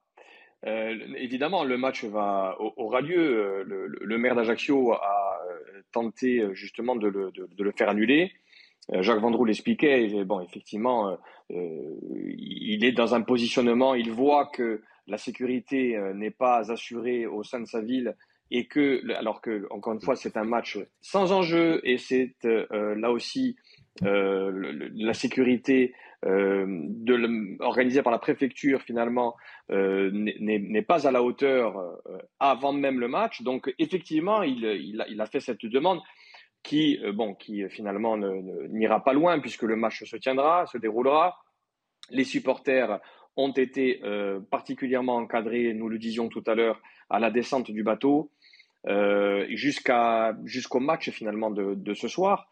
Et donc, on, peut espérer qu'il n'y ait, n'y ait plus de débordement, à condition effectivement que euh, on encadre de manière très serrée les différents supporters marseillais d'abord et qu'on empêche finalement les, rencontres, tout simplement, entre ces supporters, puisque c'est ces rencontres-là qui font naître les Tout à l'heure, vous disiez, Guillermo, que vous étiez quand même assez inquiet, relativement inquiet hein, pour la rencontre de ce soir. Hein. Ça risque d'être encore et encore tendu, malheureusement. Mais tout dépendra, encore une fois, ce sera tendu de toute façon, c'est une certitude, mais tout dépendra, euh, avec ce qui s'est passé hier soir, mais tout dépendra du dispositif de sécurité mis en place. Si le dispositif de sécurité euh, empêche la, rencontre entre les, entre les groupes de supporters, eh bien, euh, ça, se, ça, se passera, ça se passera comme ça se passe surtout les stades de France et de Navarre, où les supporters chantent, s'invectivent, s'insultent également, mais sans contact physique. C'est aux forces de l'ordre euh, ce soir d'organiser euh, finalement le, mieux possible, puisque là aussi, Jacques Vendroux l'évoquait, les supporters, nous n'avons pas pu empêcher les supporters marseillais euh, de venir à Ajaccio. ce qui a été une erreur, hein, puisque on savait que la tension était très forte entre, les, entre, les deux, entre les deux équipes et entre les, surtout entre les deux supporters, entre les deux groupes de supporters. donc, il est évident que euh, on n'a pas pu empêcher cette, leur venue. Euh, désormais, il s'agira euh, d'assurer au mieux, finalement, la sécurité de ce soir. Merci, merci beaucoup pour ce témoignage, Guillermo Padovani. Je rappelle que vous êtes journaliste chez nos amis de, de, Corse Matin. On reste, on reste en contact évidemment. Qu'est-ce qui ne va pas dans le foot, Jacques? Qu'est-ce qui ne va pas dans le foot Moi, je trouve, alors je trouve, et je dis bien ça n'engage que moi, je trouve qu'on donne beaucoup trop d'importance aux supporters. Le supporter, il est fait, c'est pas péjoratif, hein, il est fait pour encourager. Il est fait pour siffler dans le stade si par hasard il n'est pas content. Mais il faut que ça s'arrête là. Il faut quand même qu'il y ait un code d'honneur de tous les supporters de France et de Navarre. Et je trouve que là, actuellement, on n'a pas le niveau. On n'a pas du tout le niveau, franchement. Et qu'on arrive à des catastrophes comme l'histoire de Bordeaux, comme les affrontements, je veux dire, entre entre les Ajacciens et les Marseillais. Il faut donner une. C'est les clubs qui sont, à mon avis, responsables. Hmm. Il faut qu'ils il, n'arrêtent pas de recevoir les supporters, de discuter avec eux. Le président va voir les supporters. Soyez gentils avec nous. C'est hmm. deux choses différentes. Kevin je suis d'accord pour les supporters, mais il y a aussi les grands joueurs de football. Je trouve qu'il y a un devoir d'exemplarité. Et quand je vois certains joueurs mal se comporter sur le terrain, tenir euh, des propos qu'ils ne devraient pas tenir, je trouve que ça envoie un très mauvais message à la jeunesse. Moi, je suis enseignant en banlieue parisienne. Je sais à quel point le football, c'est important pour tous, pour tous ces gamins qui ont 12, 13, 14 ans. Quand ils voient des joueurs de foot, ils ont des étoiles dans les yeux. Ça devrait être un moment convivial, un moment on apprend l'entraide, on apprend le respect, on apprend la solidarité. Et là, on parle de quoi? On parle d'affrontement, on parle de violence. Je crois que le football, c'est quelque chose d'important. Il faut vraiment respecter ce sport. Et c'est vrai que c'est assez triste de voir à quel point il est galvaudé aujourd'hui pour des supporters qui, j'en suis convaincu, en fait, n'aiment pas le foot, ne sont là que pour bordéliser. Allez, on va, on va, on va enchaîner rapidement deux mots. Euh, les, personnes dont vous parlez, ce sont des voyous. Bien sûr. Pur et simple. Il faut les interdire de stade pendant 10 ans, pendant 15 ans, comme ils ont fait en Angleterre, comme ils ont fait en Allemagne, comme ils ont fait en Belgique. Il faut les interdire. Basta, et puis c'est tout. Puis il faut, il faut arrêter de discuter. Il faut arrêter. Il faut arrêter. Il faut agir. Jacques, merci d'avoir été. C'est toujours un plaisir. Hein. Vous savez qu'avec Pascal Pro, on allume des cierges. Hein. Vous savez, il y a un, match important pour attendez, attendez, hein. attendez, attendez, Je ah. crois, non, je crois, faire un petit pronostic et vous rassurer. Ouais. Mais Pascal, je pense que Nantes va rester en Ligue 1. Voilà. Vous êtes sûr? Vous vous rendez compte si Nantes descend? Ah, m'en parlez pas. Et trois clubs, trois clubs historiques. Et on a perdu au handball hier. Comment? On a perdu au handball hier face au PSG. j'ai vu. Bon, vous imaginez en Ligue 2 l'année prochaine, il y aura peut-être Bordeaux, Saint-Étienne, hmm. vers de Saint-Étienne et Nantes c'était les grandes équipes des années 80-90. C'est clair. Voilà. Merci Jacques. À bientôt. À bientôt. Euh, on change de sujet, si vous voulez bien. On va parler de la vidéo verbalisation qui se développe à vitesse grand V dans les villes. Sanctionner les automobilistes pour l'usage de téléphone au volant, le stationnement gênant, mais pas que. Regardez ce reportage de Clémence Barbier, on réagit. Marc Varno, qui est dans une certaine blonde, Kevin Bossuet aussi. Elles sont la terreur des automobilistes. À Paris, 1400 caméras scrutent les véhicules et au moindre écart, les conducteurs sont vidéo-verbalisés. Autorisés depuis 2018, les radars de vidéo-verbalisation se sont multipliés dans les villes. Par exemple, le nombre de radars tourelles est passé de 998 en 2021 à 1193 en 2022. Les radars discriminants, qui permettent de différencier les catégories de véhicules, sont passés de 446 à 469 l'an dernier. Cet avocat, expert en droit routier, dénonce un système à outrance. La plupart du temps, il y a un sentiment d'injustice, euh, puisque euh, la verbalisation n'a pas mis fin à l'infraction. Et c'est ça aussi euh, le point négatif de ce type de dispositif, c'est-à-dire qu'auparavant, l'agent vous interpellait et mettait fin à l'infraction immédiatement. Là, finalement, on laisse se consommer l'infraction et vous êtes verbalisé plusieurs jours plus tard. Donc, il n'y a absolument plus du tout d'effet pédagogique. Par conséquent, les vidéos verbalisations sont en hausse. À Paris, 124 544 procès-verbaux ont été expédiés en 2019 contre 188 302 l'an dernier. Et ces amendes rapportent gros aux communes et à l'État, 850 millions d'euros en 2021, en excluant les radars vitesse. Alors ça, c'est un sujet que vous connaissez bien, mon cher Marc Varnaud. C'est un bon système, ça, cette, euh, ce développement ou pas? Alors, c'est à la Pour ramener l'ordre. Alors, c'est à la fois, il y a deux côtés. C'est un très bon système, mais c'est un système qui pose beaucoup de problèmes. Euh, comme l'a justement dit l'avocat, le principal problème aujourd'hui de la vidéo-verbalisation, c'est qu'il n'a aucun effet dissuasif. C'est-à-dire que quand vous êtes interpellé par un, par un policier, eh bien, vous êtes interpellé, votre, votre, votre infraction est sanctionnée mmh. immédiatement, et puis accessoirement, les voitures qui sont derrière ou devant vous voient que vous avez été arrêté, donc il y a un message. Quand vous êtes vidéo-verbalisé, c'est la caméra, c'est l'opérateur derrière la caméra qui constate l'infraction, et vous recevrez par voie électronique le, la contravention quelques jours après. Vous n'êtes absolument pas au courant que vous avez été verbalisé. Ça, c'est la première chose. Donc le côté dissuasif, effectivement, avec la vidéo-verbalisation, aujourd'hui, il n'est pas au rendez-vous. Alors il y, a des pays, il y a beaucoup de pays qui utilisent des systèmes où en réalité, vous avez soit des haut-parleurs sur les, sur, sur, les, sur les feux rouges, mmh. ou quand la moitié des, des, des, des infractions, quand elles sont vidéo-verbalisées, vous avez quelqu'un qui vous parle. Bon, c'est assez surprenant au départ, mais au moins vous êtes au courant que vous avez été verbalisé. Alors c'est bon pour le stationnement, c'est bon pour un certain nombre d'infractions, pas pour toutes. Le deuxième problème, c'est que euh, contrairement à la légende, la vidéo-verbalisation, ce n'est pas quelque chose qui fonctionne. Tiens, il y a une caméra, donc on va mettre un PV. C'est extrêmement compliqué. On est en France, hein, donc euh, tout est, tout, rien n'est simple. C'est compliqué et encadré. Pour chaque infraction, il faut une autorisation préfectorale. Alors ça va vous paraître dingue, mais s'il y a une caméra qui constate une infraction, mais que l'infraction n'a pas été validée par le préfet, l'infraction n'est pas constatée. Donc les caméras qui sont en ville ne sont pas toutes sur la vidéo-verbalisation et ne sont pas toutes sur tous les sujets de vidéo-verbalisation.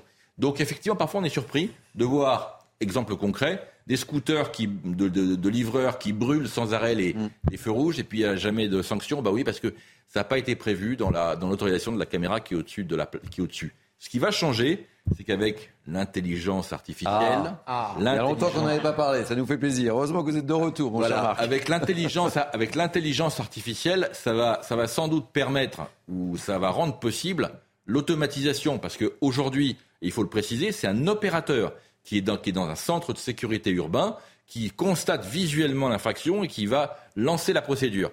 Demain, il est quasiment certain que ça sera automatique. Et alors là, ça sera euh, beaucoup, beaucoup plus efficace. Kevin Bossuet, euh, même Fadel, que vous connaissez bien, hein, euh, disait, n'était pas trop pour en disant ben, c'est ma liberté. Hein. Et, on, peut, on peut craindre une montée de contestation face à ça.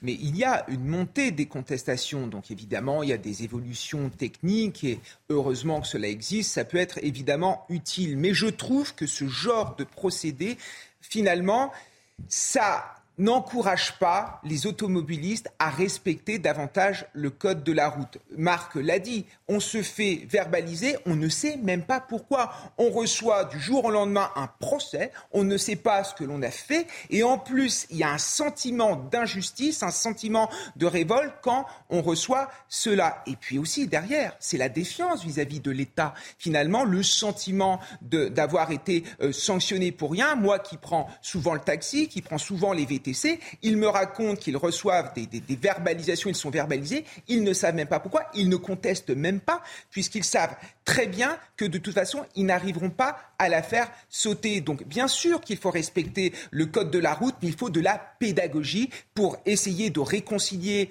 l'État qui sanctionne et le citoyen qui parfois en toute honnêteté, n'a pas l'impression d'avoir fauté. Allez, un dernier mot sur le sujet. Euh, le, problème aujourd'hui, c'est que c'est effectivement l'absence de dissuasion et puis le côté aléatoire. C'est-à-dire que vous avez beau voir des caméras quand vous levez la tête au-dessus de vous, vous ne savez pas si la caméra va vidéo, verbalise ou pas. Mm. Je crois que si toutes les caméras était, était programmé en vidéo-verbalisation et que lorsque vous arrivez dans un carrefour, vous voyez qu'il y a une caméra, donc du coup vous êtes certain de vous faire verbaliser, que là ça aurait un effet dissuasif. C'est justement ce côté aléatoire aujourd'hui qui pose problème.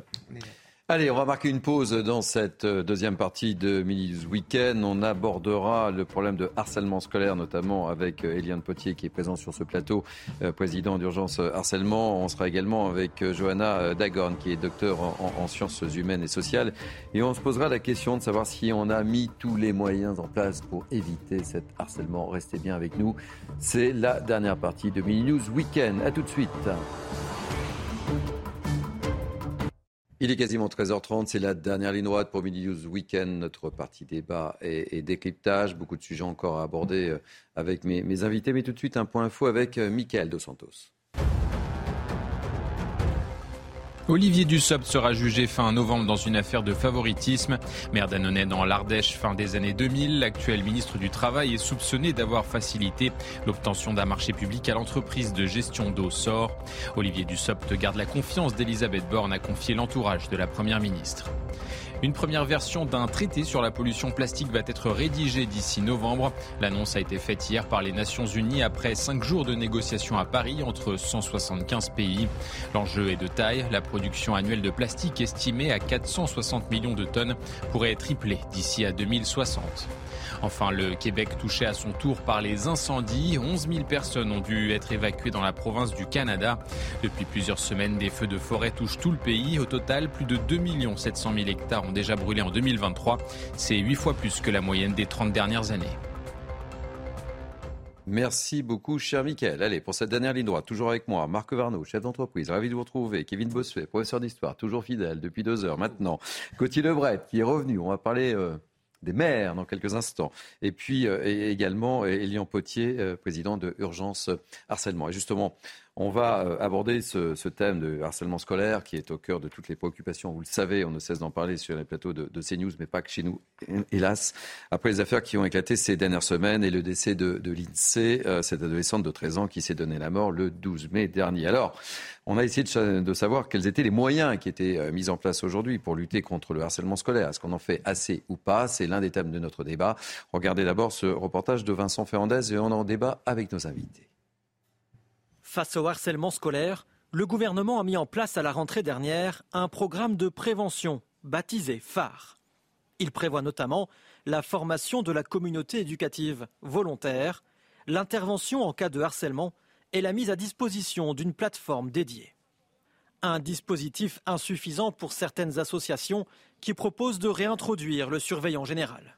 Euh, qui était une personne qui était dans l'établissement 100% euh, occupée à euh, gérer l'autorité, à faire respecter l'autorité, à faire respecter le, fonctionnement de l'institution et surtout les relations entre les élèves. Pour le syndicat des personnels de l'éducation nationale, il y a un manque criant de moyens humains. Pour mettre des moyens humains, il faut qu'il y ait des personnes volontaires. le problème de ces références, c'est que la plupart, un certain nombre euh, ne sont pas volontaires, ils sont désignés, euh, que euh, ce sont des enseignants parfois référents, mais qui ont leur classe. Et dans le primaire, c'est très compliqué parce que en fait, ils ont tellement de choses à gérer, on n'a pas les moyens qu'il faut pour pallier à ce problème-là. Par ailleurs, deux numéros existent. En cas de harcèlement à l'école, il est conseillé aux parents ou élèves d'appeler le 30-20, le 30-18 en cas de cyberharcèlement. Allez, pour ouvrir le débat avec nous, euh, Johanna Dagorn, docteur en sciences humaines et sociales. Soyez la, la bienvenue, Johanna Dagorn. Je suis ravi de vous accueillir sur ce plateau. Question, est-ce qu'on en fait assez, pas assez? Quel est votre état d'esprit? Et votre regard surtout Écoutez, en tant que chercheuse à l'Observatoire international de la violence à l'école et puis également euh, membre de l'ancienne mission ministérielle de 2012 à 2014, euh, la lutte est importante hein, pour le dire, mais il y a surtout la prévention en fait. La prévention euh, auprès des élèves, auprès des jeunes, qui doit toucher en effet la question non pas forcément par rapport au programme phare, la question de l'empathie, mais euh, davantage sur des questions euh, de citoyenneté et euh, de conséquences des actes, en fait. Hein. une grande partie des harceleurs ne se rendent pas compte de leurs conséquences, donc il est important de les former, de les sensibiliser aux conséquences, en effet. Et puis une deuxième chose, euh, le harcèlement entre pairs est aussi appelé euh, l'invisible visibilité. Pourquoi? Euh, Parce qu'il est extrêmement visible pour les jeunes, pour les, pour les enfants quand c'est à la fin de la primaire, mais pas forcément pour les équipes éducatives. D'ailleurs, dans les enquêtes, dans les enquêtes de, de victimation qu'on peut mener, qu'on a pu mener avec l'Observatoire dirigé par Éric de Barbieux, on a pu voir que les élèves, les jeunes victimes de harcèlement pensaient euh, que tout le monde était au courant. Or, ce n'est pas le cas, d'où l'importance d'ailleurs de pouvoir former les enseignants, les enseignantes et puis j'ai envie de dire même toutes les équipes éducatives aux signaux faibles. Et donc, davantage sur une question de prévention, même si la lutte, évidemment, euh, est importante. Merci euh, beaucoup, Kevin Bossuet. Meilleure formation des enseignants. Oui, il faut sans doute davantage former les enseignants, il faut sans doute les sensibiliser, leur apprendre finalement à repérer les situations euh, euh, de harcèlement. C'est quelque chose qui est évident. Et j'entendais ce syndicaliste euh, dans votre sujet nous raconter que c'était une question de moyens financiers. Non, ce n'est pas une question de moyens financiers, c'est une question de prise de conscience et c'est une question de volonté. Quand vous avez dans une salle de classe, quand vous avez dans un collège, quand vous avez dans un lycée un élève qui est harcelé, qui nous dit Monsieur, je suis harcelé, au lieu de banaliser, au lieu d'associer cela à des chamailleries, ben, il faut prendre en compte cette parole. Parce que quand on gratte souvent, derrière, il y a un drame. Et ce qui, moi, me marque en tant qu'enseignant, c'est que ce phénomène de harcèlement, c'est un phénomène qui est répétitif, c'est un phénomène qui est insidieux, c'est-à-dire que l'élève, à chaque fois, il est discriminé, il est mis de côté, on l'insulte, ça commence dans la salle de classe, ensuite ça se poursuit dans la, dans la cour de récréation, et enfin sur les réseaux sociaux. Et souvent, les élèves, en meute, s'en prennent à quelqu'un parce qu'il est différent. Il y a une forme d'affirmation identitaire du groupe contre celui qui a une différence parce qu'il est homosexuel, parce qu'il est blanc, parce qu'il est arabe, parce qu'il est petit, parce qu'il est gros, et c'est une forme de discrimination. Donc quand on a une communauté éducative qui minore cela, ce n'est pas normal, c'est une discrimination. Et enfin, j'aimerais dire une dernière chose. J'entends euh, depuis quelques heures sur les plateaux de télévision nous raconter que l'éducation nationale ne fait pas grand-chose. Je ne suis pas d'accord avec ça. Il y a une véritable prise de conscience, notamment euh, au sein du euh, ministère de l'Éducation nationale, avec un ministre, Jean-Michel Blanquer, qui a mis en place le programme phare. Là où ça bloque le plus souvent, ce sont au niveau des acteurs de terrain, c'est-à-dire un principal, un proviseur ou un, ou un professeur qui n'utilise pas ces outils et qui a tendance à minorer euh, le harcèlement.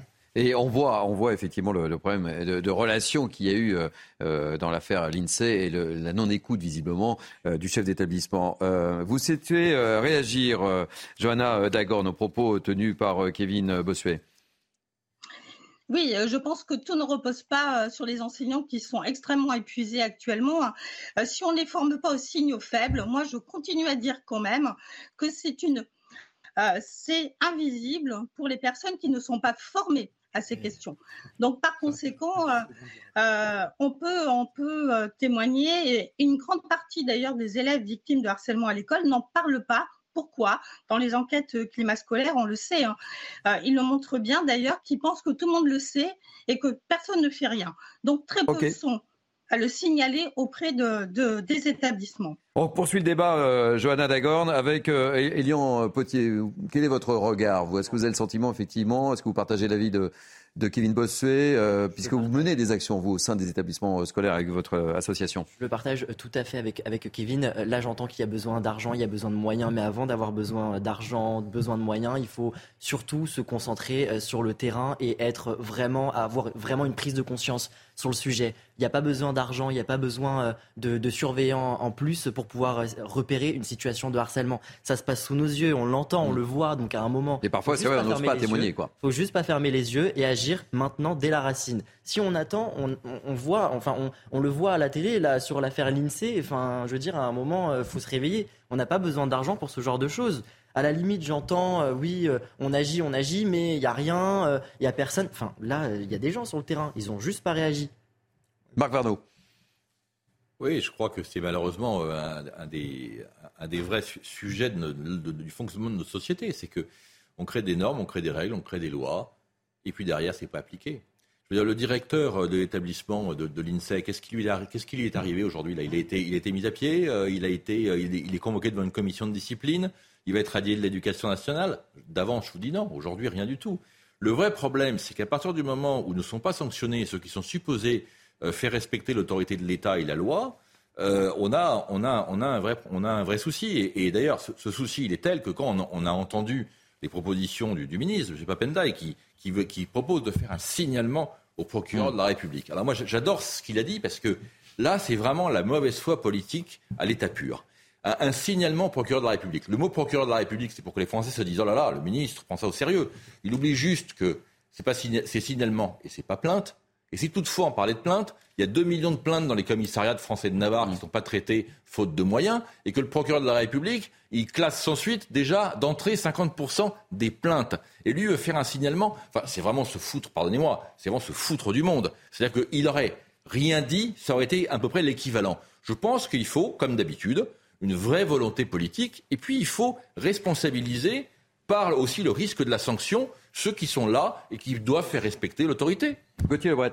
Non, mais pour revenir sur Papania, il a passé effectivement une très mauvaise semaine. Ah, c'est le mot qu'on peut dire. Euh, sa ligne de défense pour expliquer pourquoi il n'était pas entré en contact avec les parents de Pas très convaincant. C'était pas convaincant du tout, disant qu'il avait eu du mal à les joindre dans un premier temps, quand on entendait euh, la hmm. mère de l'INSEE en conférence de presse quasiment en larmes, en disant qu'elle n'a jamais été euh, reçue et qu'elle n'a jamais reçu le moindre soutien de la part Et, et l'avocat qui a reçu un SMS après la conférence de presse. Exactement. Et je veux pas voler la priorité à Kevin, qui je sais a très envie de répondre à la dame qui vient d'intervenir, hmm. mais c'était pas un, problème de professeur qui arriverait pas à voir ce qui se passait. Là, tout le monde a vu ce qui était en train de se passer pour l'INSEE. Euh, voilà, ça a été euh, plusieurs fois euh, rappelé. elle a essayé d'alerter ses professeurs, d'alerter évidemment le proviseur, le responsable de cette école, mais pour bien connaître certains enseignants, le pas de vague, le pas de vague est en train de pourrir l'éducation nationale à tous les niveaux, que ce soit sur des questions de laïcité ou sur des questions de harcèlement. Très rapidement, Je suis parfaitement d'accord avec Gauthier. Dans le cas du harcèlement, ce ne sont pas les enseignants qui sont épuisés. Ceux qui sont épuisés, ce sont les élèves qui subissent le harcèlement, qui alertent et qui en retour n'ont aucune réponse. Ce sont les parents qui alertent sur le harcèlement de leur enfant et qui n'ont en retour aucune réponse. Alors évidemment, il y a certains enseignants qui ne savent pas comment faire. Il y a certains enseignants qui se sentent impuissants. Mais je suis désolé, madame. Moi, je suis professeur, je n'ai pas envie que mes élèves aillent dans mon établissement scolaire avec la boule au ventre. Pour que le processus éducatif aille à son terme, il faut que les élèves soient bien et c'est le premier devoir de l'enseignant, faire en sorte que l'élève se sent bien dans sa salle de classe. Euh, Johanna Dagorn, très rapidement, de manière très courte, ce sera le mot de la fin en ce qui vous concerne. Je vous remercie de m'appeler Johanna Dagorn et pas la dame. Donc, euh, un grand merci à vous. Hein. Euh, oui, bah, c'est aussi notre souci en tant qu'universitaire, en tant que chercheur sur ces questions, évidemment. Mais euh, je trouve que le school bashing, c'est quelque chose de très facile, en fait. Et euh, la question du harcèlement, c'est une question très grave qu'il faut qu'on porte tous et toutes de manière collective, de manière à voir au mieux. Et la question, c'est que si les enseignants, les enseignantes, et j'ai envie de dire les équipes éducatives dans leur globalité, il n'y a pas que les équipes pédagogiques, sont formées à la question des signaux faibles, eh bien, on s'en sortira mieux. Et en ça, je pense qu'on peut trouver un consensus hein, sur ces questions-là. Merci beaucoup d'avoir euh, témoigné dans Mini News euh, Weekend. C'est la première fois que je vous recevais, euh, Johanna Dagorn, docteur en, sciences humaines et sociales. très rapidement, le mot de la fin sur le, le sujet. Euh, Papendia ne s'est pas suffisamment manifesté hein, sur l'affaire sur de l'INSEE. C'est ce qui choque un peu euh, l'opinion publique. Là. honnêtement, on est tous en train de cibler le ministre de l'Éducation nationale, alors qu'il y a vraiment beaucoup de gens qui sont euh, avant le ministre et qui peuvent réagir avant. Là, en l'occurrence, je le répète, il y a des choses qui n'ont pas fonctionné comme il fallait. Il y a un proviseur qui a visiblement, on attendra le jugement, mais qui a visiblement pas fait ce qu'il fallait. Donc, encore une fois, il faut agir, il faut agir dès la racine, il faut appeler les numéros. Si je peux me permettre, je peux les répéter. Oui, bah, répétez-les. Le 30, le 30 évidemment, pour lutter contre le harcèlement, signaler une situation de harcèlement, le 3018 pour euh, les situations de cyberharcèlement. Et il y a aussi le site de, de e-enfance pour pouvoir signaler des contenus euh, sur les réseaux sociaux et, et qui sont euh, visibles, enfin, logiquement supprimé très vite. Voilà. Et Papendia, il a parlé d'échec collectif, donc il n'est pas dans le déni. Collectif. Oui, mais il n'est pas dans le déni. Il faut mais il quand a même du le temps à réagir. Oui, il a, mis du temps à réagir, c'est tout. Peut-être qu'il attendait d'avoir des informations supplémentaires avant de s'exprimer. Il a eu la pression et donc c'est pour ça qu'il a décidé d'aller s'exprimer sur une chaîne d'infos concurrente, on le sait bien. Allez, merci en tous les cas, euh, mille fois, euh, Elian Potier, euh, président d'urgence harcèlement. merci d'avoir accepté de témoigner.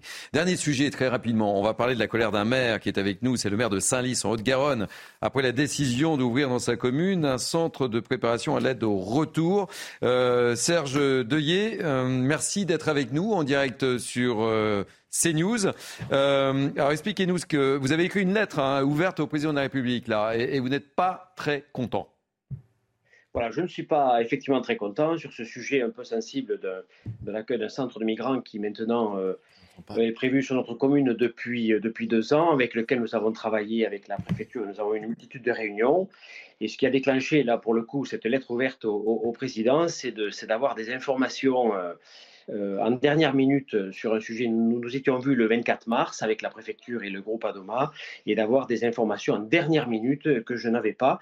Et été interrogé en conseil municipal justement sur savoir où ça en était, et je n'avais pas les informations. Donc, c'est ce qui déclenche ma, colère, entre guillemets, pour dire au président de la République que nous devons travailler main dans la main avec les services de l'État.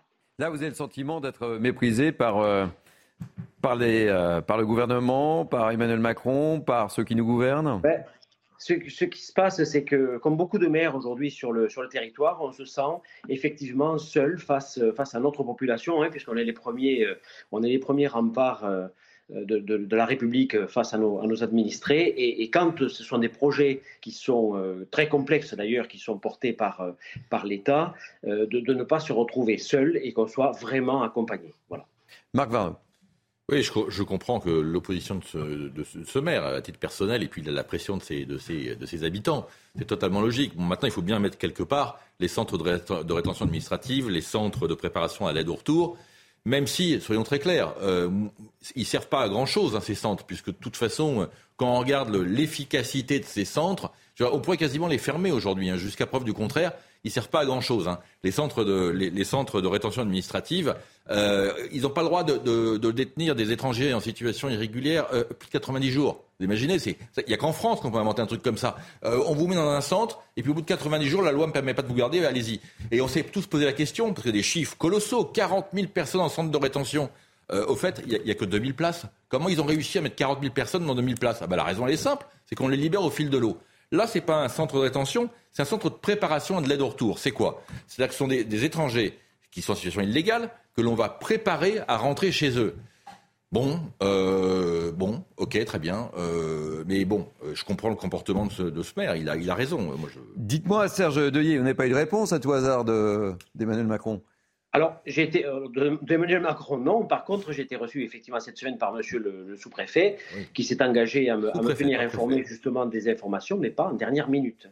Voilà. Et, je rejoins ce que vient de dire euh, votre, la personne qui est intervenue, à savoir que effectivement, le, le, centre ne s'est jamais positionné contre. Nous avons passé une motion en, octobre 2021 pour dire oui, on est, on est prêt à accompagner dans, dans une taille peut-être plus réduite, adaptée à la taille de notre commune, mais surtout, surtout, nous devons travailler en partenariat avec les services de l'État. Et, et c'est pour ça aujourd'hui que je suis là. C'est vraiment pour dire que l'État travaille en amont avec nous et ensemble on, portera, beaucoup mieux les choses. Oui, je euh, juste une chose, parce que je trouve ça important. On a des élus qui sont formidables, qui veulent vraiment faire avancer des choses sur le terrain, qui veulent servir le bien public et qui sont dans l'incompréhension parce que l'État leur impose des choses qui sont inapplicables. On a vu au cours de ces dernières années des réglementations apparaître, des normes apparaître qui sont inapplicables et ceux qui sont en première ligne, ce sont les maires qui n'y sont absolument pour rien. En outre, les maires ont souvent euh, un pouvoir d'agir, mais ils n'ont pas les moyens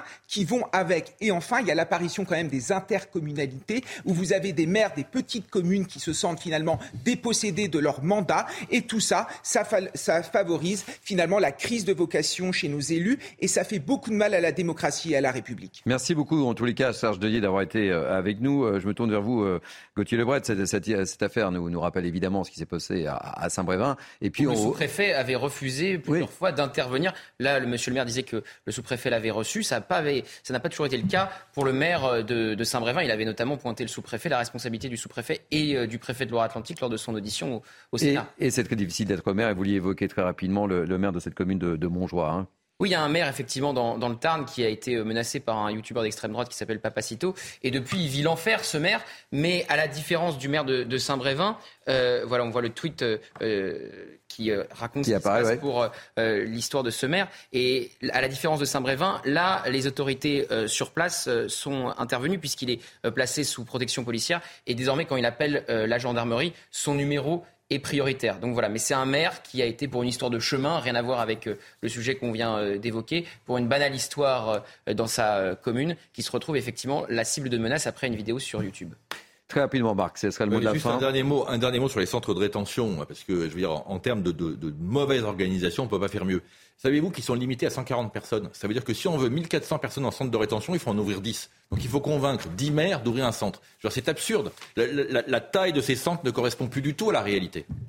Merci en tous les cas. Euh, merci de nous avoir suivis. Nous sommes un petit peu en retard. Merci pour votre fidélité. Merci à, vous, euh, nos, invités. Merci à la programmation. Merci à, François Webb, David Brunet, Hugo Caprioli et Anne-Isabelle Telet qui m'ont aidé à préparer ces deux heures euh, d'information. vous pouvez revivre évidemment cette émission sur notre site cnews.fr. Tout de suite, c'est la parole aux Français avec Barbara Aclin. Et moi, je vous donne rendez-vous à demain, 12h, pour Midi News. Passez une belle journée sur CNews. Merci à vous tous et merci pour votre fidélité.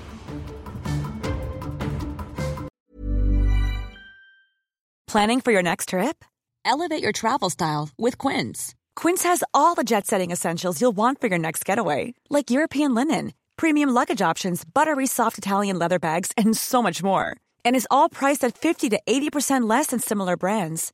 Plus, Quince only works with factories that use safe and ethical manufacturing practices.